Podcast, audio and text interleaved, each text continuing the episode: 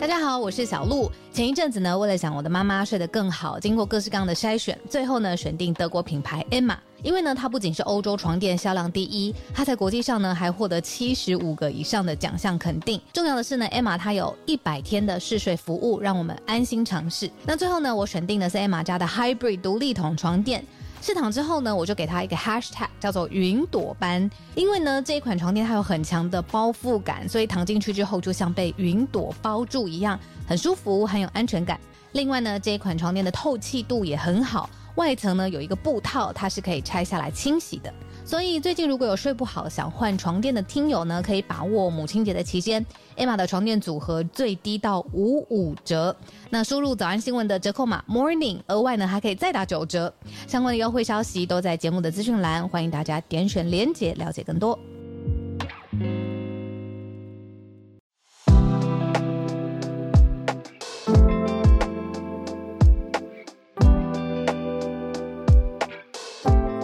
小鹿早安，大家早安。嗨，早安，大家早安，欢迎大家来到今天十一月三十号星期三的全球串联早安新闻。早安，早安，我们终于把两个房间的听友合并在一起，速速合并，全部进来，对，整合串联，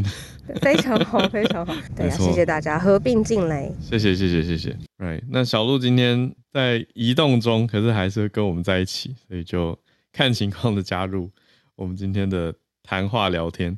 好，接到我们的第一题哦，延续从周末的白纸运动，还有主要整体抗议的事件，你说到底官方回应了吗？在昨天的下午，中国国务院临时召开了记者会，就算是一个回应了吧。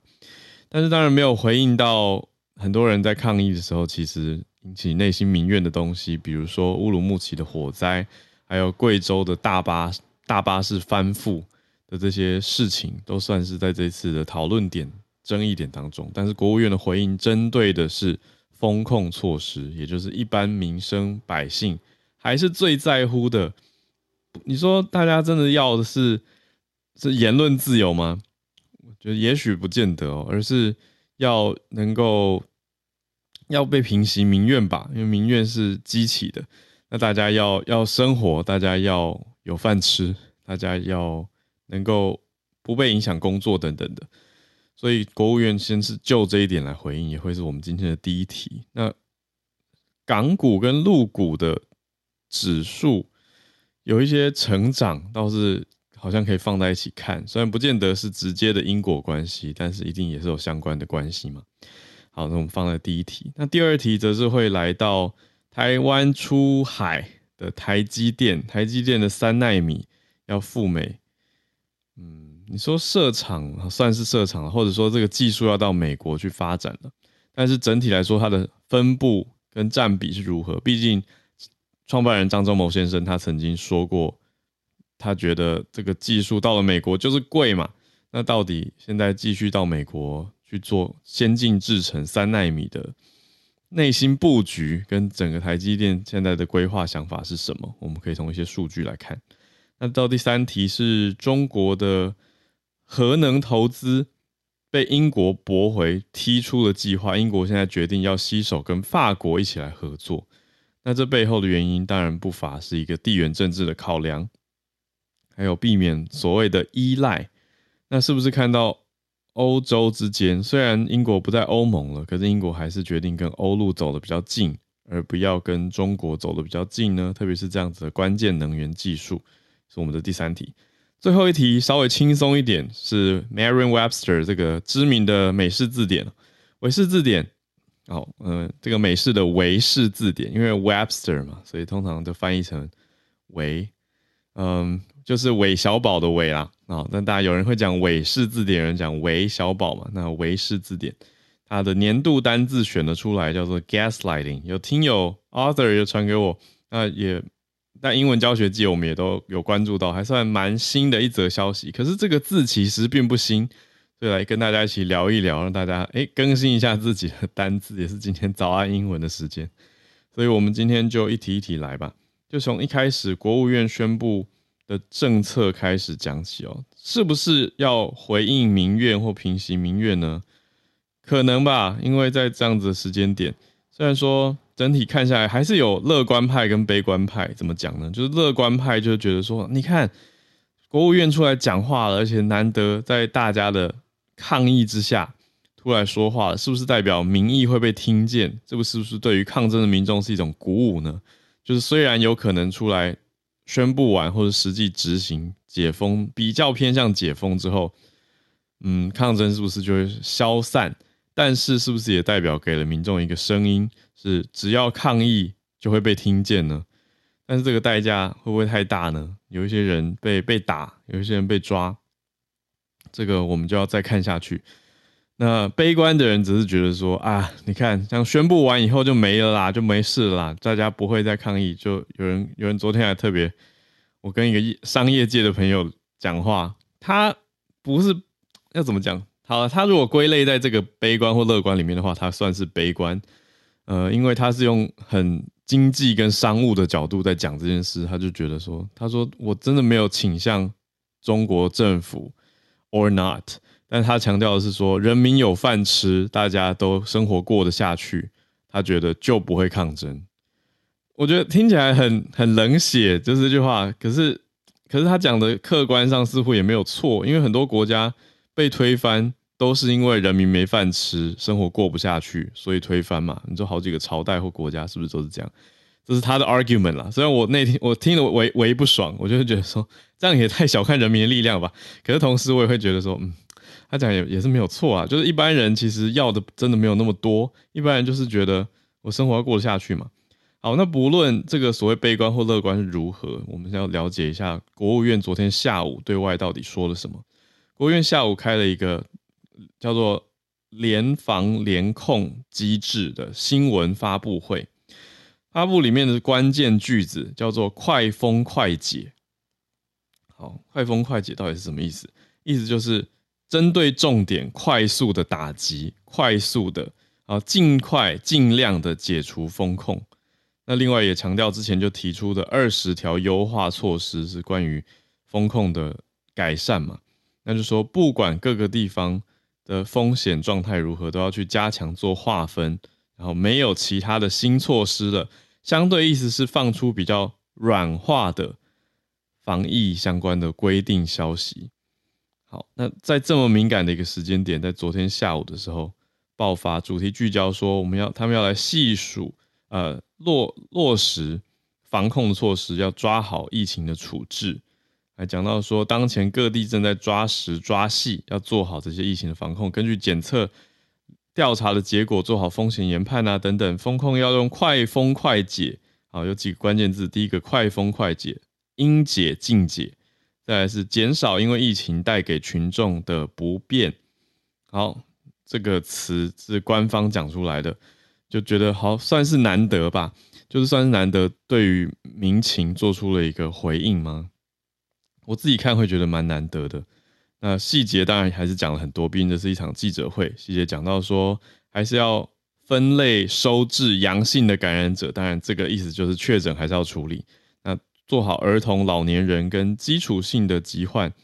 就是相对脆弱族群的照护啦，促进患者早日康复啊，等等等。那也强调说要加快推进疫苗的接种，特别是老年人的接种。不过还是只开放接种中国的疫苗就是了。好，这是国务院实际上对外讲出来的这个消息哦。那接在这件事情后面呢？昨天二十九号，我觉得可以一起看的是什么？就是股市，港股二十九号开红盘上涨，香港恒生指数单日涨幅超过百分之五，这是不是代表一个乐观的商业界乐观的气息啊？就是中国要看起来往解封迈进了。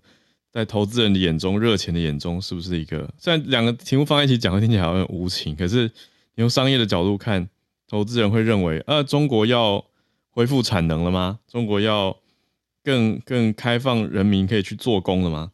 好，所以很多人的看点，我觉得认为是投资人可以看解读成市场投资有期待，可以往这个方向去想。就像我刚刚说，不是单因素，可是有这样子的一个消息哦。好，那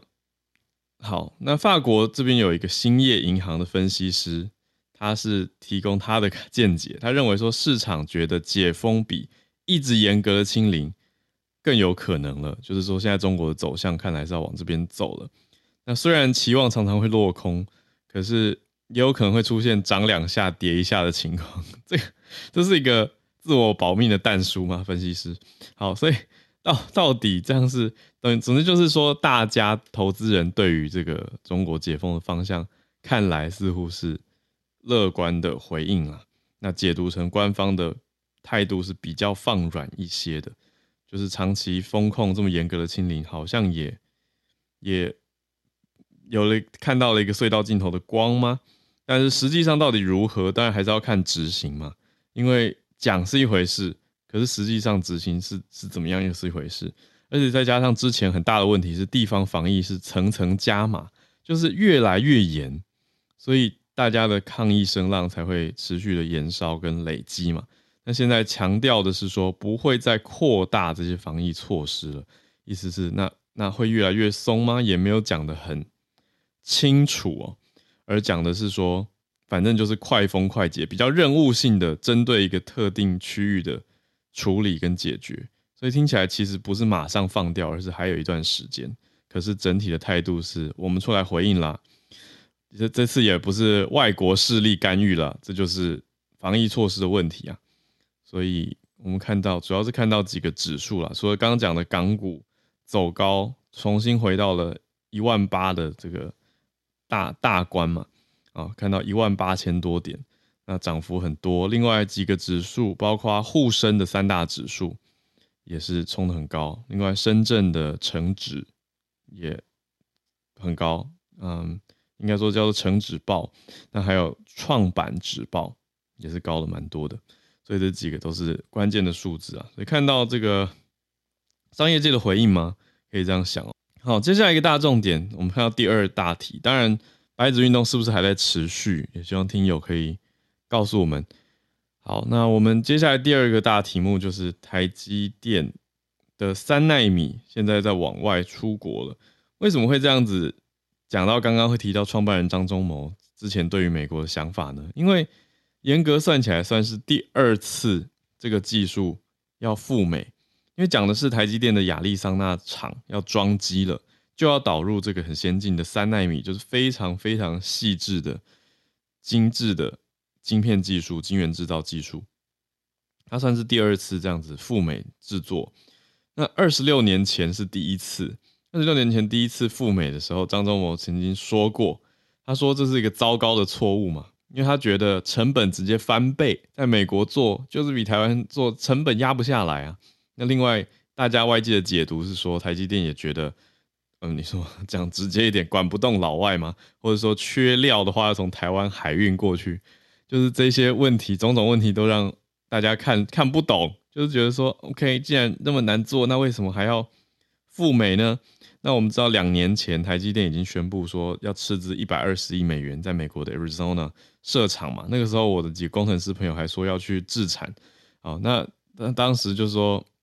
有一些工程师，他他在台积的朋友就直接说啊，人生是不是要转弯了，要要去美国了，等等等。那当时这些玩笑话，后来有有一些人讲讲而已啦，就没有真的去。可是有一些人就真的被派过去了嘛。所以现在呈现出来的情况是，大家在看，很多人也会想说，哎，要不要去移民啊、定居啊、要去玩啊等等，各界的角度都有。那这可以说是台积电很大规模的一个包机啊，把一些工程师就真的是送到美国去了。那当然也有美国当地的员工喽。所以从这个月十一月开始，台积电的美国队就开始有六架包机，加起来有几百个人是西家带眷的，移到 Arizona 的首都 Phoenix 就凤凰城。那看到这么多移过去的情况，我觉得好，实际上这个是飞过去的事情嘛。但是我们看下来，亚利桑那到底是什么样的一个战略位置呢？亚利桑那的概念是苹果的执行长库克曾经说过，在最近十一月中的时候，他在德国的一个内部会议被彭博社 Bloomberg 报道出来说，Tim Cook 苹果 CEO 他对主管跟员工说要包下一个在亚利桑那的工厂，他说这个厂是后年二零二四年要启用。那大家在推，就是说应该讲的就是台积二十一厂。他说库克说到全球有六成的处理器，就是我们讲的那个 processor 嘛，是来自台湾。那六成集中在一个地方，不是好策略，意思就是希望分散啊。哦，一直以来台积赴美这件事就被视为所谓的去台化，让台湾的晶片能够出海，就是大家在看说是不是各，我想大家是各国，特别是美国在看说，哎，技术那么厉害，可不可以分到我们这边来一点，而不是一直全部集中在台湾嘛？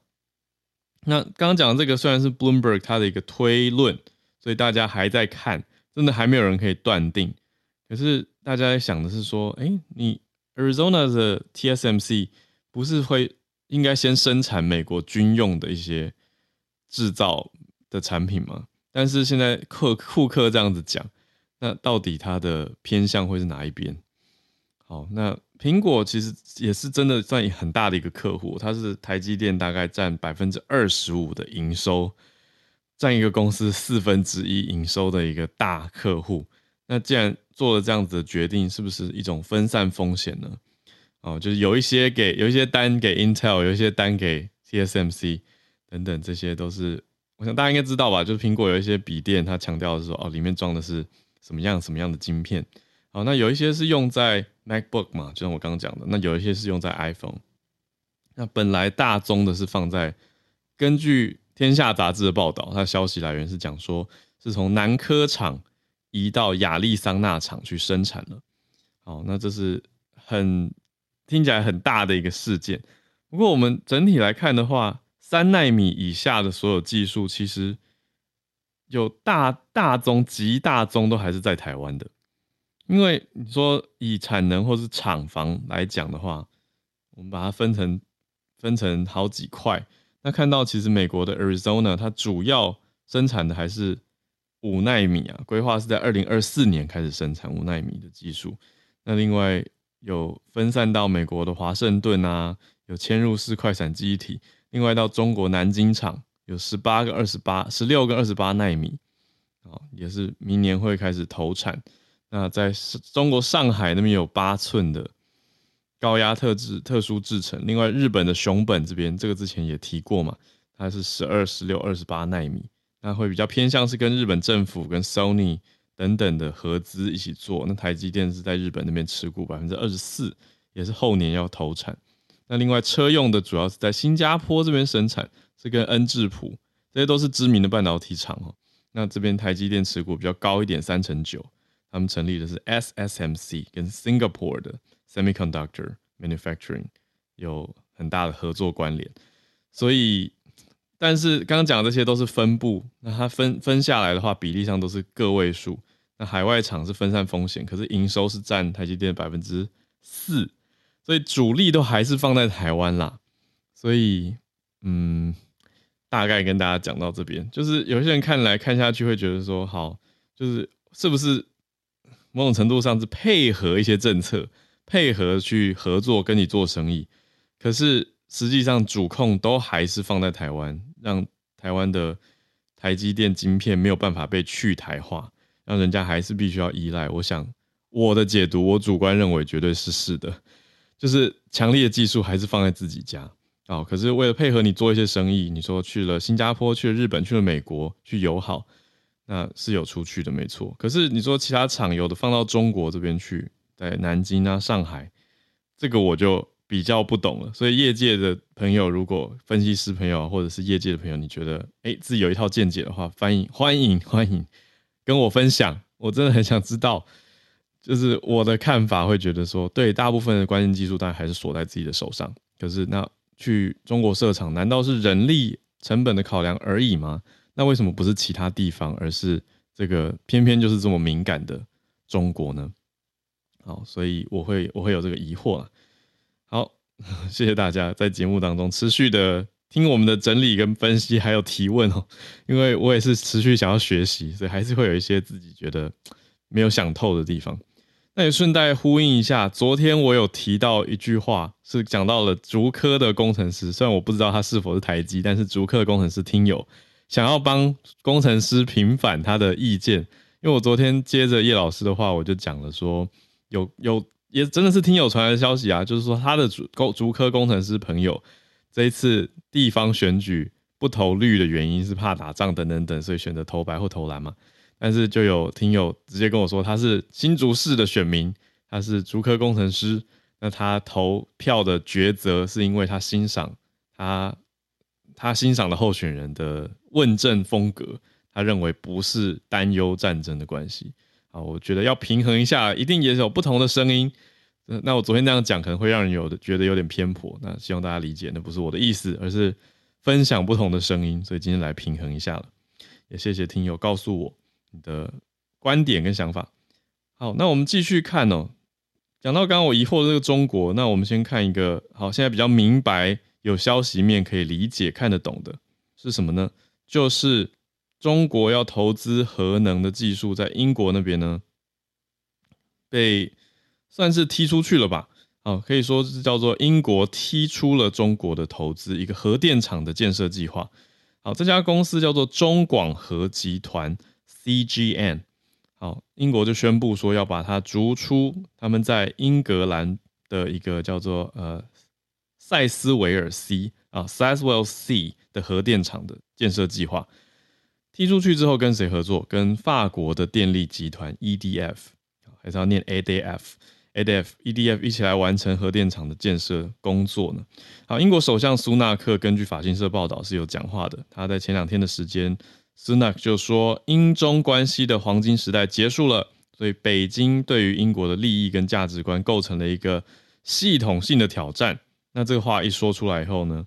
苏纳克的保守党政府也后续消息传出，就是要设法收回这个中国国营企业中广核它的持有的股份，这个让人很争议，因为它持股并不小，占五分之一，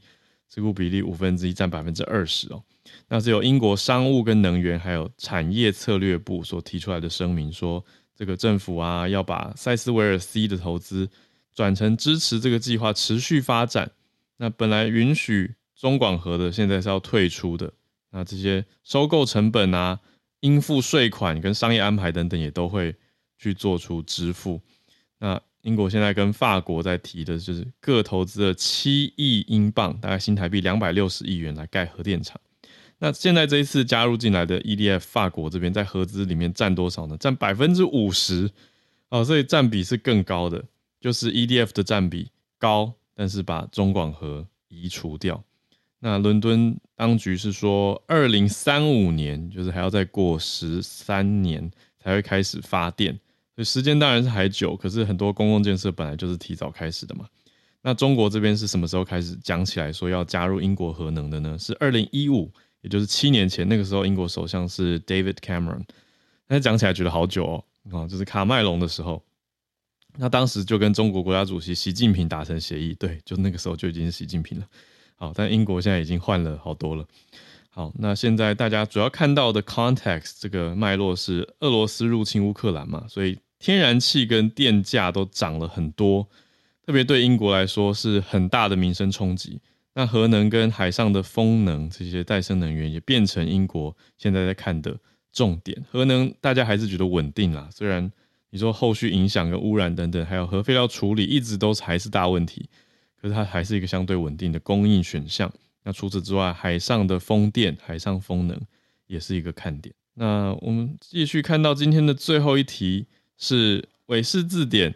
它选出来的这个字叫做 gaslighting。最常听到的就是口语上到底什么意思呢？我通常在听到讲感情方面，有人就会喊出说 “Stop gaslighting me”，就是你不要再对我放煤气灯了。所以这个煤气灯到底是什么意思？我自己会把它翻成啊，就拆解一下，就是 gas 跟 light 合在一起，G A S 啊，gas 那个现在常讲，我们讲加油站也会 gas station 的那个 gas 嘛，啊，气体也是这个 gas，那汽油也是这个 gas。那 lighting 就是灯的那个 light 的 ing 形式合在一起，gas lighting，它字面上意思是煤气灯，可是到底讲在感情或者是嗯人际关系上是什么意思呢？gas light 你可以把它看一个动词哦，在这里，那 ing 就是一个状态，gas lighting 在做这件事，就是对别人精神控制或精神虐待，这是我的翻译了。因为它最早的意思是，它其实是出现在一个很多年前的作品，一九三八年英国的剧作家呃 Patrick Hamilton 的一个舞台剧就叫做《Gaslight》，那也有翻拍成电影，是一九四五年当年非常非常红遍全球的影星 Ingrid Bergman，就是英格丽·褒曼，她也靠着这部片拿下了奥斯卡影后，所以这个《煤气灯下》这部作品就声名大噪，就红了这么多年了。那这个剧情里面讲的是一个。嗯，剧里面讲的是男主角，他看起来潇洒体贴，可是他其实是要骗女主角的姑妈留下来的大笔遗产，所以他用心理战术，他做什么呢？他就把房房间里面的煤气灯弄得忽明忽灭，让他太太以为自己精神异常、神志不清，所以衍生到现代，意思就是说操纵一些资讯跟操弄别人的情感跟感受，比如说对外放话，讲一些不好的消息，然后。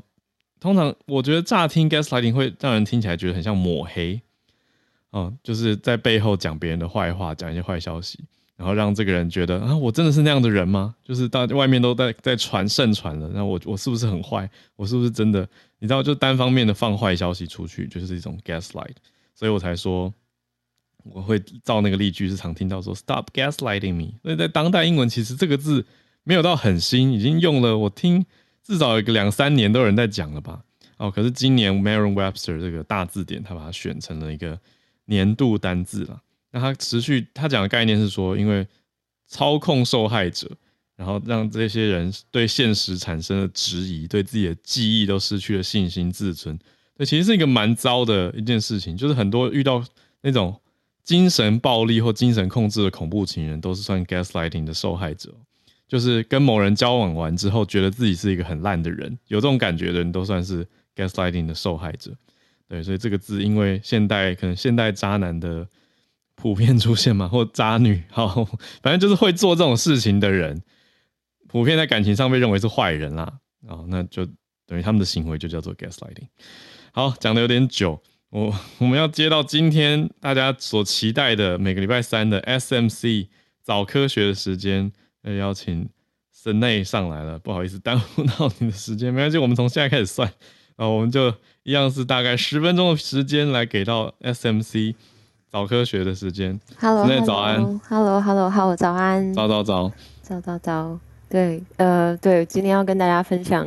那个，就是从十一月开始，其实如果看国际几个报纸，会发现。有好几个国家的新闻都会看到禽流感，就是 avian flu。对，虽然它不是一个对我们来说很陌生的事情，就常常听这样。对但是因为国际的疫情有升高的趋势，所以也想要借那个早科学跟大家分享。嗯，那为什么说国际的禽流感疫情有升高？因为在台台湾是没有听到啊，最近，可是国际上是有吗？对，就是其实从今年，其实从春天开始到五月、六月，一直到十一月，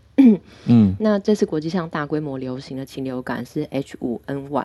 就它有很多种的亚型这样。那 H 跟 N 都是抗原，然后它再用数字去编号，所以这一支病毒就叫做就是 H 五抗原结合。N one 抗原的这种病毒，这样，嗯，那这支病毒大概是一九九六年、九七年发现的。那每一年的秋季，禽鸟都可能因为得到这种流行性感冒，但是今年似乎特别严重，而且持续的时间也特别长。就是全球现在知道已经有九，就今年有已经有九千七百万的家禽因为禽流感而死亡，但这个死亡有的很多时候是扑杀，就是如果是。呃，一个养鸡场、养养鸭场有感染，它就会为了控制疫情而扑杀这样。嗯，那美国现在除了呃五千多万只家禽因为禽流感死掉，还有四千多只野鸟，然后还有一个人类的案例这样。然后十一月七号，英国政府就建议所有的这种家禽饲养家禽都要关在室内，嗯，以免被野鸟的禽流感传染。嗯，像我们在英国常会吃的那个 free free range。的蛋就是放牧鸡蛋，嗯，对对对，对，现在建政府就建议他们全部都要关在室内里面了，哦，因为过去怕他们感冒，对，就是这个案例增了百分增加了百分之六百，嗯，那而且十一月开始，我去看英国他们那个通报系统，每一天都有家禽农场通报禽流感感染，然后现在是三百八十万的案例这样，嗯嗯，但我觉得最值得注意的是。之前我们知道都是禽鸟，然后少数很少数很少数有人类案例，但是今年大概五六月开始，就是有看到 H5N1 的跨种传染，就是在荷兰跟美国都有看到有狐狸被感染。嗯，而且虽然知道禽流感比较是呼吸疾病，嗯，但是在狐狸身上，狐狸。它这个病毒还攻击狐狸的脑部，嗯，所以这个病毒除了禽鸟之间的呃传染，其实已经有 wild mammals，就是呃野生的哺乳哺乳类，嗯，就是现在看到是都是狐狸，就是一直会有狐狸的通报案例，在荷兰跟美国都一直有看到这样，嗯嗯嗯，哇，狐狸对啊，就跟禽鸟完全是不同物种的跨物种传染，可是好，刚讲是欧美，那亚洲这边。有疫情吗？其实台湾有出来新闻，是大概一周前，宜兰有一个鸭场就扑杀了大概五千只的鸭子。哇！然后日本其实是一月开始就爆发疫情了，所以如果去看消息，会看到现在会禁止，就是疫区的，不管是呃鸟类啊，就是进口，或是呃有一些，就说。呃，拿来当肥料的，是鸭粪啊，什么粪这些，全部都停止进口这样。然后，哎，我们在五月的时候，今年五月有看到一个研究，它其实就是追踪，因为这一支呃病毒已经呃十几年了嘛，所以他们就在看到 H 五这个亚型在各国的国内分布的范围是稳定的在扩大，扩大，他们对扩大，而且他们去看野生鸟类的传播路径。跟国内就各国国内这种呃群聚的稳定的不太一样，就是野生鸟类病毒它传播路径就比较跳跃，就是比较速，但速度比较快。嗯，然后因为候鸟会迁徙，嗯，所以这个也是大家很关心的传播途径。这样，对。不过这是之前就过去十几年，那但是今年这一波比较比较凶猛的疫情，就还没有看到新的研究。可是这个真的很难防哎，因为你说候鸟迁徙不可能。禁止啊，没错，而且你不可能扑杀野鸟，你更不知道谁谁就是谁，你不可能一只一只去验呢。没错，没错，所以它其实不只是家禽内，就是养鸡养鸭场，它其实是候鸟的传播，其实也很也很是另外一个嗯境，对，它就是一个我们无法关闭边境的一种，对，没错，传染，好有现实感，对对对对对，意思没错，对。那那，可是这次听到比较让人惊讶的是，有传给一个人呢，在美国那边有有人的案例。那禽流感整体是会传给人的吗？它其实一直有这样子的案例，就是传给人，就是但非常非常少，就好几年好几年，你可能会看到一个。嗯，之呃，在在这个病毒刚开始的时候，其实香港，香港那时候有六个人被传染，就是六个人因为禽流感，但是。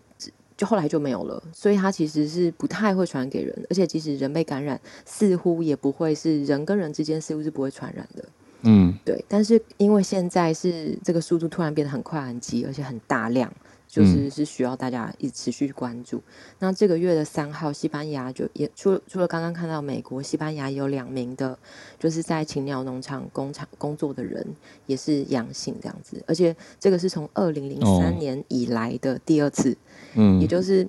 他好像之前真的就没有看到，可是今年好像除了鸟看到狐狸，然后呃人就是在不同国家的人这样，而且这一次的传染给人的都是 H 五 N 1嗯，那人类感染后的致死率其实蛮高的，而且目前没有疫苗，嗯，对，只是现在这些都非常非常少，大家还不需要担心这样子。而且听到的都是在比如说养殖场，或者是非常非常亲近大量禽鸟类的状态。才才感染哦，所以所以他应该不是我我要想比较远，我帮民众提问，民众的角度就是，如果我是一个妈妈，我去买一个鸡肉，然后不小心然后买到病死鸡，应该不至于，还没有这种案例吗？对，没有没有没有完，现在完全没有这种案例，但是就他。现在这个传染途径，大家会认为它是在鸟类的唾液啊、血液、粪便里面。嗯，然后如果你这些病毒进到人类的眼睛、鼻子或嘴巴，或是近距离的吸入飞沫，那有可能会被传染。但是呢，如果你是完全煮熟的家禽跟鸡蛋，是不会的。OK OK。对对对，但是不过因为扑杀的关系，所以全很多国家的鸡肉、鸭肉或是鸡蛋的价格都持续的上涨，甚至现买就一个人。呃，一次只买一盒什么之类的哦，对对对，嗯，有啦，之前那个蛋价的，很多人都在讲说，哎，蛋价会反映很多事情，没错，对，所以我觉得好，对于各位家庭主夫主妇来说呢，就是煮熟一点，就会觉得比较安心一点。但是价格倒是没有办法做太多的调控，大家就可以稍微关注一下。那最近呢，讲到感恩节，还有可能圣诞节，都会蛮多人吃火鸡的，或烤鸡大餐。我们会 需要因此来关注他，或是小心什么吗？我我觉得就是要。就可能会比较贵，然后我其实我也蛮好奇，就是现在因为自己听友真的是全世界各国，所以我也蛮好奇，例如说圣诞节，或是接下来就是台湾，我现在看见还还没有还没有很明明显的价格的波动，嗯，但是也不知道其他国家是不是已经有感觉到就是价格的波动，这样，就是这我觉得这是一个很民生的议题，然后嗯，现在国际上说，如果你家里有养鸟。那你你的鸟就一定要让他们在室内这样，然后如果你在室外有看到呃疑似鸟类死亡，如果你想要救它，或者你想要你就看它倒在路边这样，你也不要徒手去摸它，就你只要拿个东西包起来或什么的。就是虽然人类的感染风险很低，但是在接近禽鸟的时候，尤其是就是说你在你喜你家里有养鸟，然后你出去如果就是在跟你家的鸟玩之前，可能还是洗洗手啊什么这些，就是还是比较安全一点，嗯。我觉得好像可以把就是人类呃怎么讲，COVID 的防疫的概念有点延伸到对对最近对鸟类可以特别小心一点，对那种感觉，就是比如说口罩戴好，因为刚刚讲到说病毒或者鸟类的唾液、血液跟粪便嘛，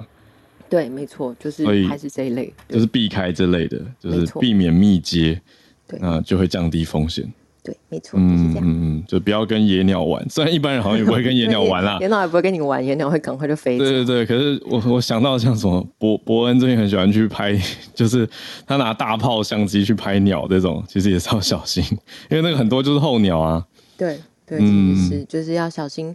呃，就是尤其是回家的时候，就是洗洗手啊什么。嗯嗯嗯嗯，就是不要直接揉眼睛或者这些飞沫的，就是降低风险啦，对大家都比较好一点。哇，谢谢今天这个很民生、很生活感的 SMC 早科学，谢谢森内，谢谢 Science Media Center，我们台湾的科技媒体中心，每个礼拜三帮大家带来的科学消息整理。好，那我们再继续连线，然后进到全球串联的时间，看到 Charlene 再次从加州要跟我们连线。哇，看了这个是之前很热的，算慢新闻吗？Will Smith，Will Smith，他今年 Oscars 还会再出席吗？小丽，你关注这一题，我觉得也是一个很辛 辛辣的题目。早安，早安。呃，这不是慢新闻，这是今天刚刚发生的新闻，但是并不是已经说，并不是说他已经要参加奥奥斯卡，而是他推出了一部新片，叫做《Emancipation》。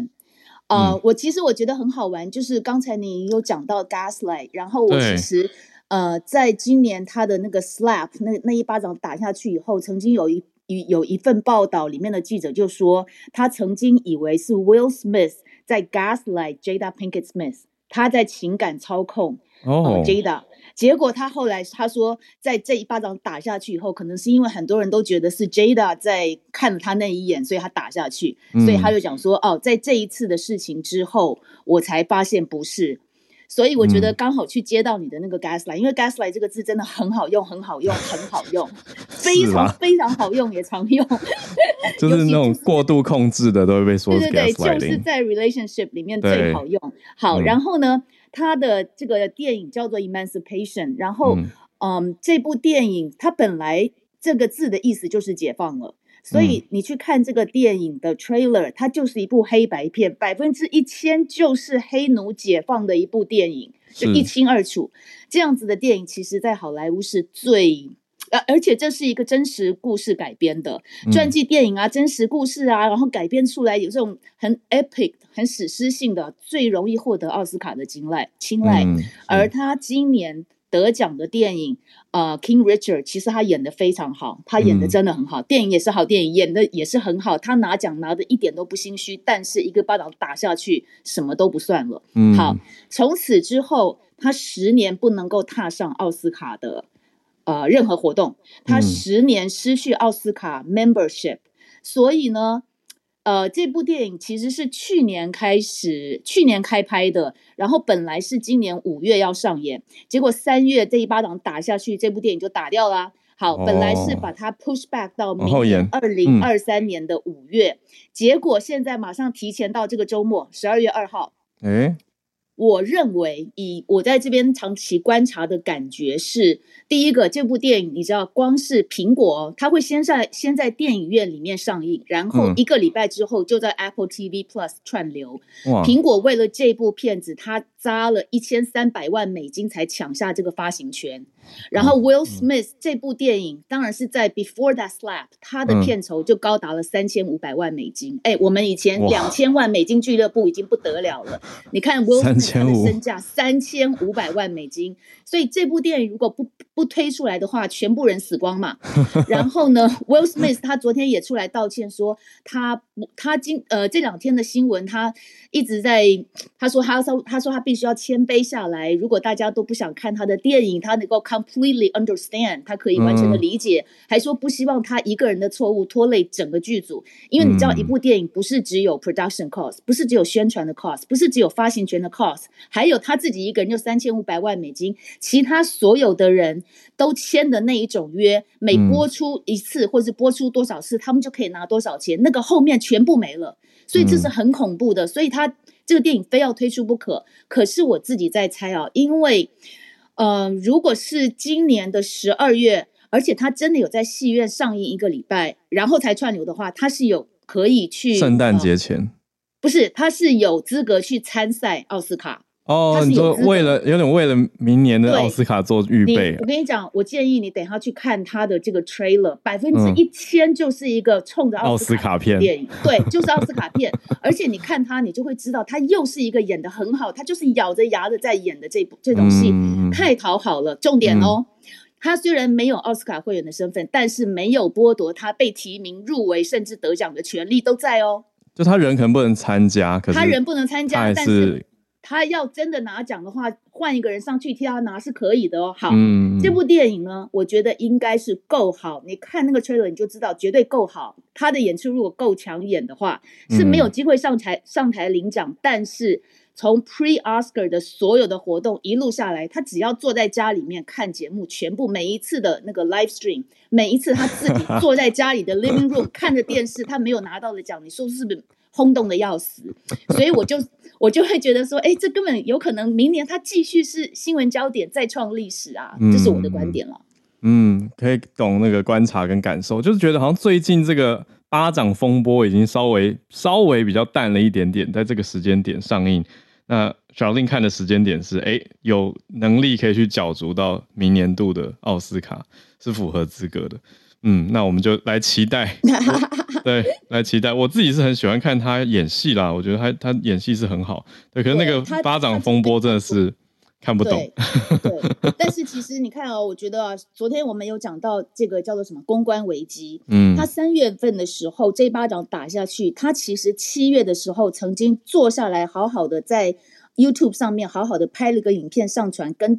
跟。Chris Rock 跟他的妈妈跟大家都道歉了，但是没有几个人看过那支影片，因为毕竟时间已经拖太久了。对啊，就比较久了。所以，对公关的危机真的处理也是有那种黄金多久多久的时间的。是，是真的。哇，谢谢 Charlene，大家可以谢谢关注一下下个月要上的这个作品，还有大看大家怎么看好。那再来，我们继续连线，谢谢 Charlene，我们连线到现在人应该是在意大利旅游。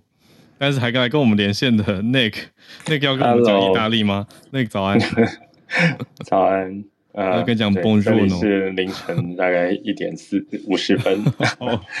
对，那刚刚好今天比较晚睡，所以想说连线一下。嗯，那刚刚刚刚大家提到的是就是欧洲的这个经济的状况嘛？嗯，对，那刚好我这几天是自驾，然后就是。我觉得，呃，意大利的油价还蛮有趣的，就是他们每一个加油站都是不同的价格。对，所以你今天可能在山区，还是在高速公路，就是你非加不可的地方，那的油价就是会比较贵。对，然后如果你到比较方便的地方，可能竞争比较激烈，那就比较便宜。不过大概现在的价格差不多是一点七、一点六欧。哦，那最便宜的大概有看到一点五多哦，所以换算过来的话，大概台币差不多在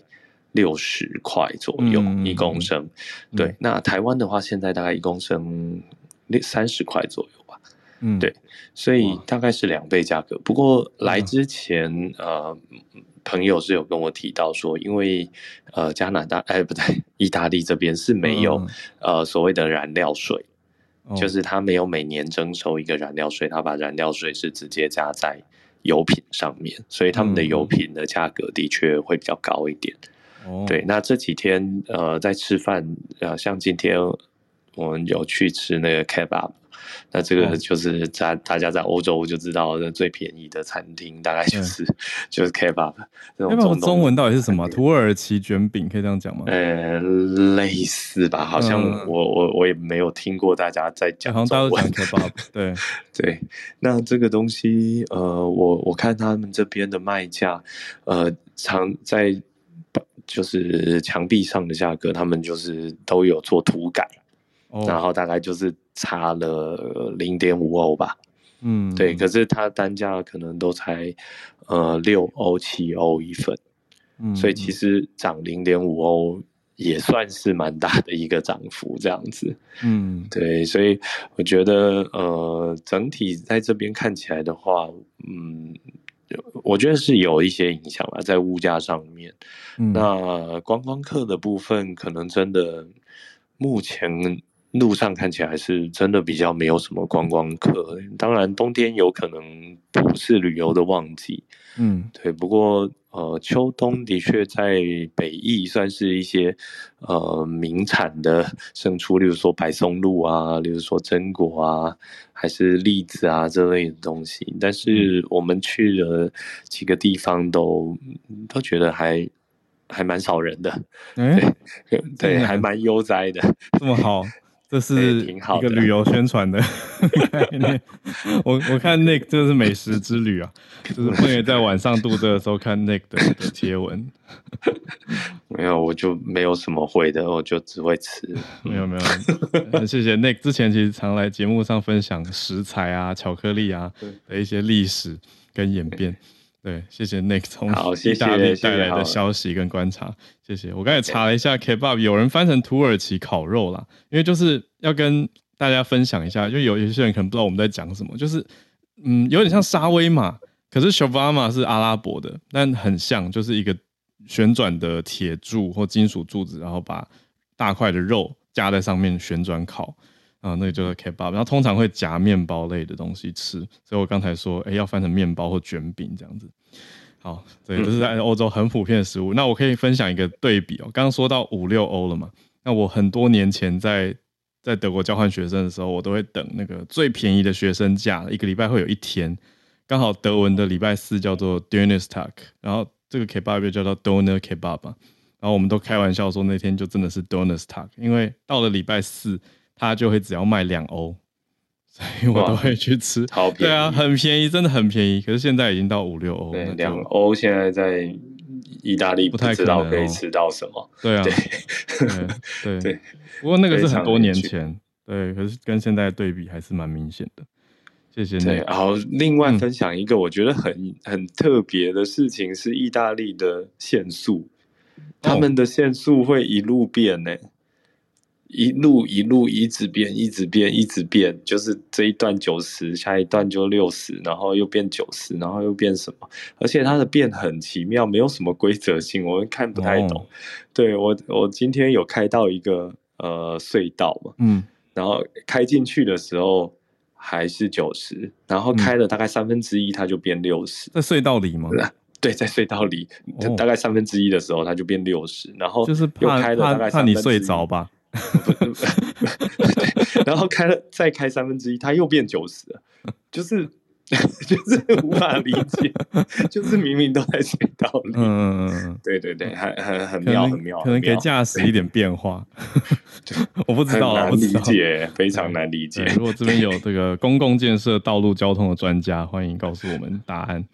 好，谢谢那个的分享，谢谢谢谢浩尔，谢谢，好，拜拜，拜拜，谢谢。我们再继续连线到南加州，是 Charlotte，Charlotte 今天来给我们带来新闻的分享。早安，好日早安呀！我想跟大家分享这个是几个小时前非常新的新闻，就是在美国的参议院，他通过了一个法律哦，就是呃 same sex marriage 纳入纳入婚姻法的里面哦，就是说它其实呃先前大家很熟悉的在这个同婚的合法化，其实是从二零一五年的最高法院。啊，开始嘛，它就等于说，你各呃各州不能用法律来限制同婚的概念，但是联邦现在是直接把这个 same-sex marriage 等于收在一个婚姻法的定义里。那美国其实在一九九六年上一部婚姻法是在克林顿时期，那个时候其实他在婚姻法里面是呃是有载明说是呃原则上。呃，一男一女啊，然后家庭的组成就是有一些婚姻相关的一些定义规规则这样。那现在这个新的修法，呃，其实它的由来是因为大家知道，从这个 Roe v Wade 之后，然后不是很很多人在担心说，嗯，这个最高法院呀，因为保守派比较多嘛，那会把很多先前已经。呃，最高法院做出来的这些决定会不会重新 review 或 revisit，然后导致就是又被 return 或是就是又被反转这样？那在呃这个众议院呢，其实在今年的七月，他就曾经提出一次，就是要有一个这样子婚姻法的修法，因为一九九六到现在其实也很久了嘛，二二十几年。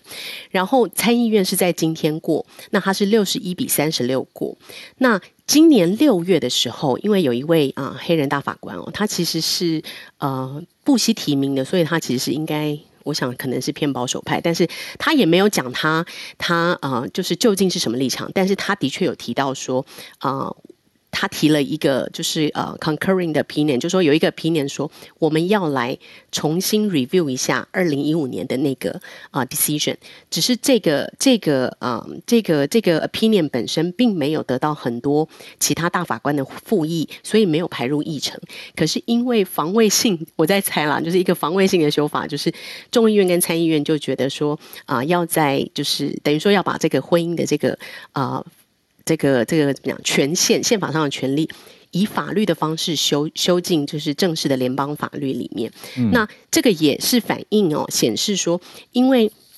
嗯，目前最新的盖洛普的调查，美国的民众大概是七十二 percent。都可以接受，就是所所谓可以接纳或接受所谓的 gay marriage。那在一九九六年那个时候是二十七 percent，就是原则上是呀，呃，七十二十七到七十一这样。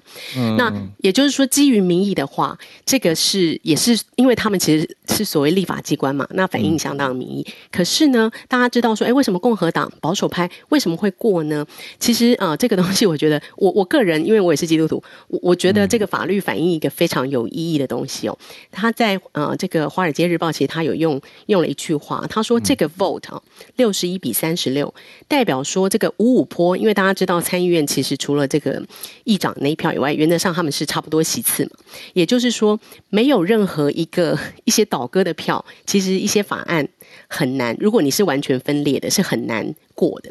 嗯，那这次这个法案有 one dozen，就是至少可能有将近十二个共和党的议员哦。join 这个民主党的，然后来投 in favor of 这个这个立法。那原因是为什么呢？因为其实呃，在美国一直以来很争议的部分是，宗教团体教会，包含天主教、基督教，会觉得说，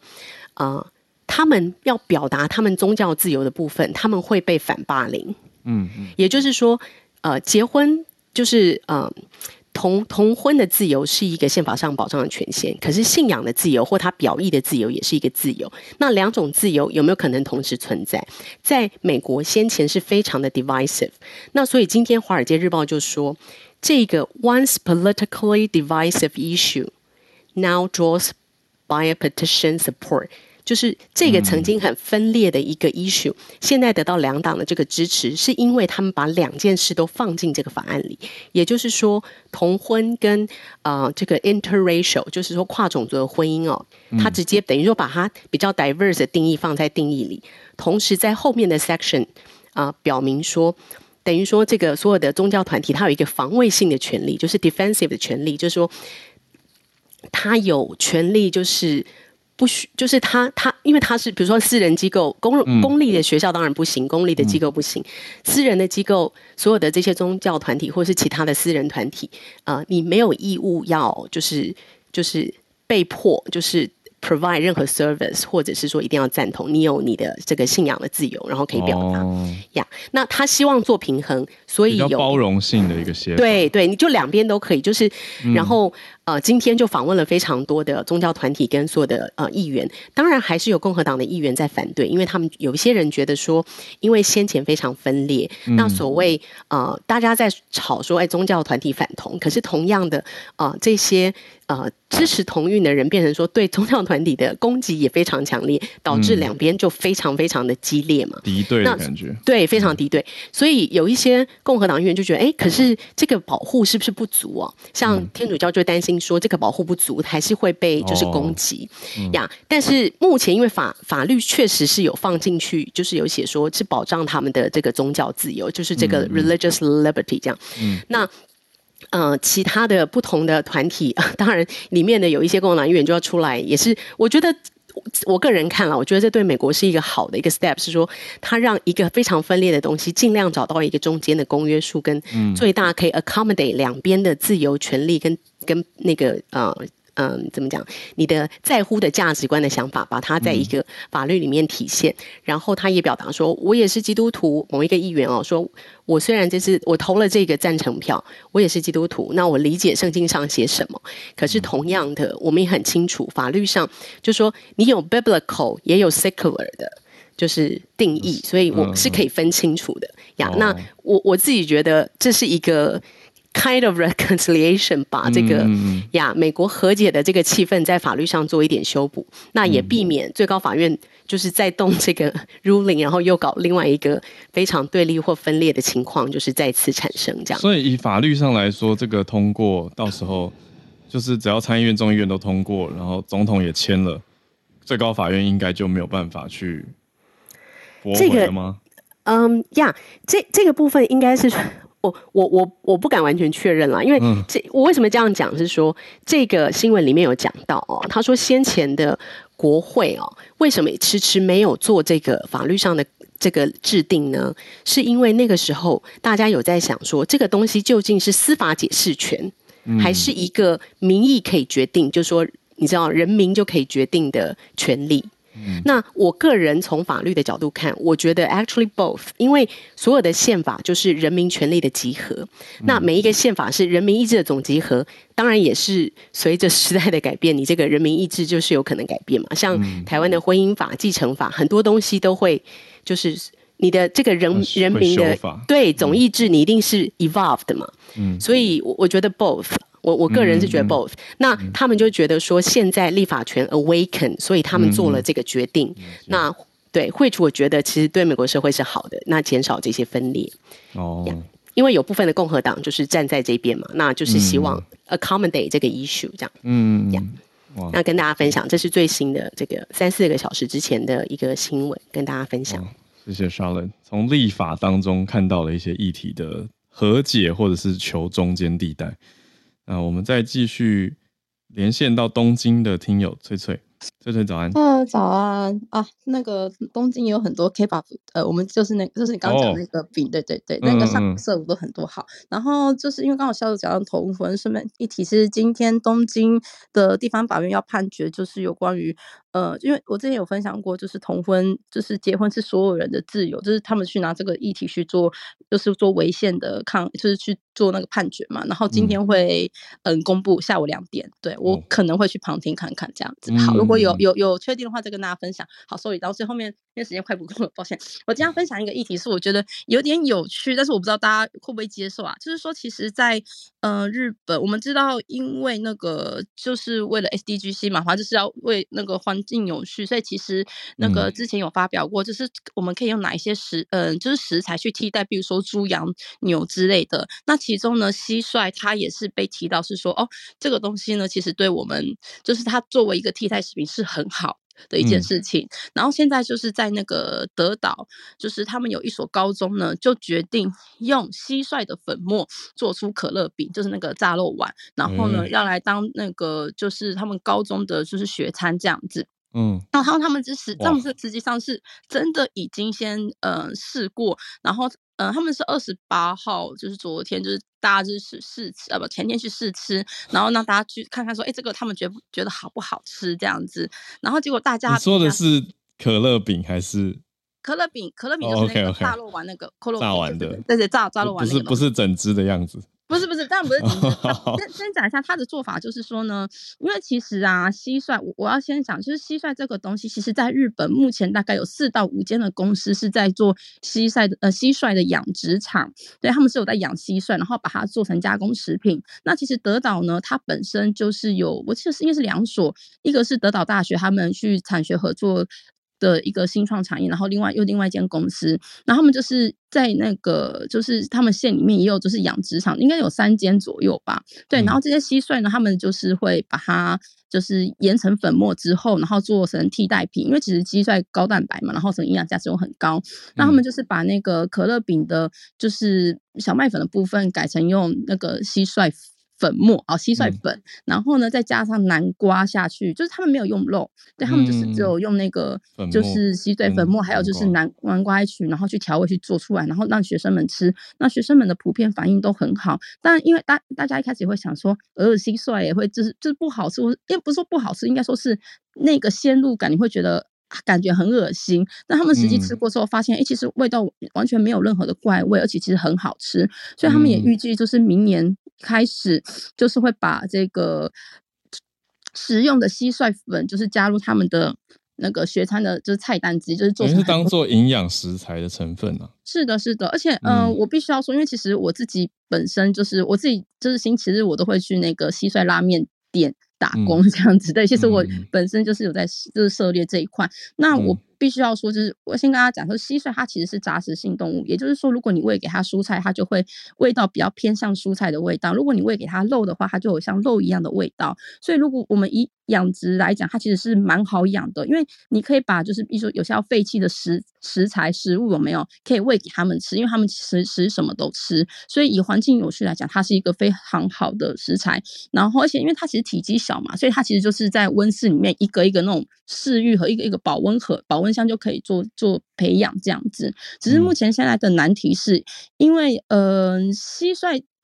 还是比较娇贵，就是说它会因为你的气温太高太低，它其实都会死掉。所以其实基本上养蟋蟀的地方基本上都是温室，所以其实它们是非常耗电的。另外还有就是因为人工的部分其实成本也很高，所以其实嗯，我们现在蟋蟀的产品啊，它还是跟一般的肉类比起来是成本相对比较高一点的。对，但是我不得不说，其实真的蛮好吃，而且炸过的蟋蟀，呃，养殖的啦，就是吃起来真的是脆脆的，蛮好吃的。对，嗯，就是小小分享给大家。谢谢脆脆，这很有趣的题目。聊天室有听友 Rose 说，其实蛮多保健食品的蛋白质来源本来就已经不是我们平常熟知的肉品或食品。我想说，嗯，也是值得思考。但大家真的平常不会想那么多。对，可是你说换一个角度，哎，它是一个营养来源的话，何尝不可呢？我。被翠翠讲，我会觉得好像很有道理，我可以试试看。好，到时候再问，跟翠翠请教。对，因为之前我第一次看到蟋蟀拉面，就在翠翠的现实动态看到，我真的很震惊。然后我也有回他。对，可是现在听一听，哦，日本这个德岛已经开始变学生餐了，用粉末的方式加入，很有趣，很特别。那我们最后连线到花莲的叶老师，老师早安，老师关注到一个高高等教育界的事情。嗯，好早，大家早。好。今天这个其实是就是英国跟美国都有这个高教的罢工，嗯，那就是美国是主要是加州大学系统，那他们总共有四万八千个教职员发动罢工，是美国高教史上最大规模的罢工。那英国的这个罢工呢，则是有。一百五十所大学，然后牵涉到七万名教职员工，嗯，那是全世界大概是全世界高等教育史上最大的罢工。那主要的原因都是因为通货膨胀，就是造成说他们的工资不够生活。嗯那像那个英国的话，因为英国的通货膨胀率目前是超过十一 percent，嗯，那但是去年他们只有加薪三 percent。然后造成说，就是他们因为那个新闻里面，他们有就是采访一些老师，嗯，那他们提到说呢，有的副校长呢年收入有五十万英镑，然后而且就是啊，就是有很还有很多那个呃费用可以申报，但是呢，他们嗯。对，但是他们的博士生跟教职员工呢，有的已经穷到去那个 food bank 领东西吃，嗯，对。就是物价已经高到这个地步，然后就是说，而且呢，甚至于还觉，甚至于还得做抉择，就是说，一天可能今天只能吃两餐，嗯，对，或者是说周末的时候工作比较少，就吃一餐之类的这样子，嗯，那这样子就是说，他们觉得说很不 OK。那事实上，加大刚刚那是英国的状况，那加大的状况是那个。他们也是希望说，可以从就是年薪六万美金增加到七万美金，这是给那个博士后研究员。嗯，然后那个至于说学生的话，学生现在是领呃两那个两呃两万四千美金一年，但他们希望可以增加到五万四千。当然，我我刚开始看到那个数字的时候，觉得有点不可思议，因为好像有点多，觉得好像 double 超过 double。对，但是就是说，但是我在美国的朋友跟我讲说，如果像刚刚提到，就是说，在美国的博士后研究员年薪是六万的话，他说在加州只能租房子，嗯，但是呢又有点多，所以拿不到社会福利，但是几乎不可能存钱，嗯嗯那如果想要养小孩的话，嗯，呃，那那个我那个同。那个以前的同事他说呢，如果这样的薪水想要养小孩的话，就是一部励志电影。这个叙述方式，对，可以理解，可以理解，就是会很惊啦。对，就是会很惊。那其实我看到这个数字，我是觉得很惊讶，因为我在二十年前在那里的时候，嗯，那个那个就是博士后研究员在二十年前的年薪是三万三千。嗯，那生活是够的。对，生活是够的，而且还可以存钱。嗯，当然就是说，当然我觉得啦，可能因为一般来说我们那个华人比较省钱。嗯，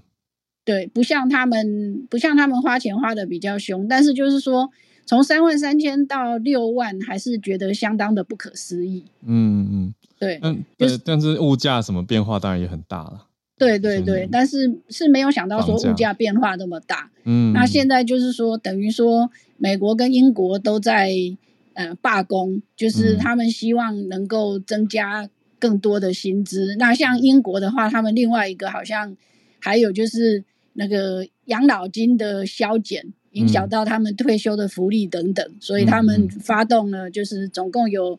一百五十所大学。然后发动了那个历史上最大的罢工，嗯，那那个这个就是说想说跟大家分享一下，因为其实高教的工作哈，有很多人那个我们都常说那个一句话惹怒大学老师呢，就是跟大学老师说你们有寒暑假，日子很好吼。这不是很多人都会讲的吗？对，可是事实上大学老师其实寒暑假是要都在忙。对，反而更忙，就是跟国高中老师不太一样。对对对，所以跟大学老师这样讲的话，有很多大学老师就会瞪你。嗯，就是觉得你太不了解了吧，太外行了。对啊，把我们想的太轻松了，这样。对对对，那所以就是说，相对来说，那个薪资其实并不算多。对，嗯嗯，对，所以就是说，现在现在这样子，就是说，看起来这个状况是蛮严重的。嗯，想说跟大家分享这样子。谢谢叶老师，这个高等教育界英美的题目。今天要不是时间的关系，我真的很想邀请 Charles 老师来跟大家聊一聊，因为 Charles 老师就是加州大学系统的客座教授啊。好，所以明天如果时间够的话，我再跟 Charles 老师联络一下好了，来看可不可以邀请他来呼应一下最近的这个可能他同事都在参与的一件事情。好，那希望 Charles 老师没有受到太严重的影响吧。那我们就今天的时间很丰富，谢谢大家的加入。从 SMC 早科学到 Charlene、Nick、Charlotte、翠翠跟叶老师，带给大家很丰富的小周末星期三的时间。我们明天早上礼拜四的早上八点会再准时继续跟大家串联啦。我们就谢谢大家，明天我们在明天继续连线，明天见，谢谢大家，拜拜。